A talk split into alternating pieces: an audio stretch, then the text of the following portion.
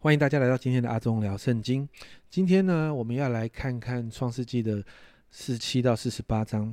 在今天这个经文里面，我们要从整个以色列家的角度来切入哦。从创世纪四十六章三十一节开始，以色列家就迁移到了埃及。我们看到埃及法老相当的尊荣以呃雅各家哦，在四十七章的六节哦，埃及地都在你面前，这是法老说的。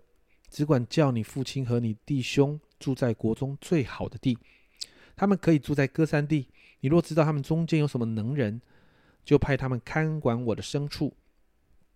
你看到法老这样的尊荣以色列，尊荣以色列全家，而这个尊荣就进入了神祝福的法则。在创世纪十二章三节，如果你还记得的话，神对亚伯兰这样说：“为你祝福的，我必赐福于他；那咒诅你的，我必咒诅他。”地上的万族都要因你得福。我们看到法老当时啊，把最好的地，把最好的地给了以色列家。所以在创世纪四十七章七节哦，约瑟领他父亲雅各到法老面前，你看到很有趣哦。雅各就给法老祝福，雅各祝福了法老，而法老也祝福了雅各家。我们看到在这个彼此尊荣的当中哦。神就给了约瑟智慧，透过神给约瑟智慧啊，法老其实更深的被祝福。在创世纪四十七章十四节，约瑟收据了埃及地和迦南地所有的银子，就是众人敌粮的银子。约瑟就把那个银子带到法老的宫里面。哇，你看到一个很美的循环，法老就祝福以色列家，他就进到了一个祝福法则的里面。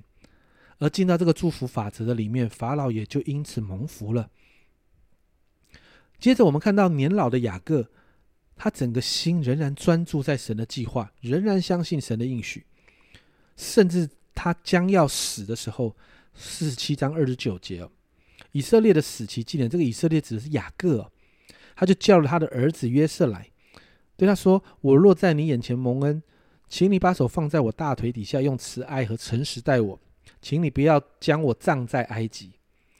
雅各知道迦南地才是神给以色列全家的应许之地，因为他，因为他他知道他的父亲、他的祖父都葬在那里，所以他告诉约瑟不要把他葬在埃及地。出埃及之后，要把他葬在他祖父跟他父亲所埋葬的那个应许之地里面。你看到雅各在年老的时候。他成了一个明白神心意、抓住神心意、相信神应许会成就的人。因此，进到四十八章的时候，在这个雅各生命快要走到终点的时候，圣经就不再用雅各这个名字来称呼他，而是用以色列这个名字来来称呼雅各这个人。而在那个经文里面，约瑟带着两个儿子以法莲和马拿西来找爷爷，请爷爷为这两个孩子来祝福。我们看见，其实。以色列非常的明白神的心意哦。这时的以色列已经不是过去的那个雅各，是完全顺服神的以色列。因此，他伸出那个为长子祷告的右手，但是却为着那个小儿子以法莲祝福，而左手才为那个真正是长子的马拿西祝福。而这个动作引起约瑟的不满。但我们看见以色列，也就是雅各，他明白神的心意。就算约瑟不满，他仍然顺服神，说出对这两个孩子的预言跟祝福。而我们看见，在之后的以色列历史里头，确实好像这个小儿子的代表的以法莲支派，在以色列家就是一个举足轻重的支派，超过马拿西支派。而当我们用呃以色列家的角度来看这一段经文的时候，我们看见神对亚伯拉罕的祝福。透过以色列家一代一代不断的传承下去，神给的应许也不断的在应验在以色列当以色列家当中哦。而这样的应许跟传承，是因为神所拣选的人的生命愿意学习顺服，愿意委身在神的计划当中所带来的那个祝福的里面。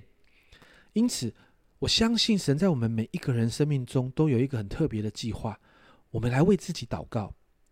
让我们成为一个愿意顺服神的人，愿意顺服神话语的法则，愿意顺服神在我们生命中计划的那样的一个人，好让我们的生命就像雅各一样，我们的生命慢慢的、慢慢的可以成为神使用的那个器皿，我们的生命可以带来许多人的祝福。这是阿忠聊圣经今天跟大家所分享的，我们明天再见。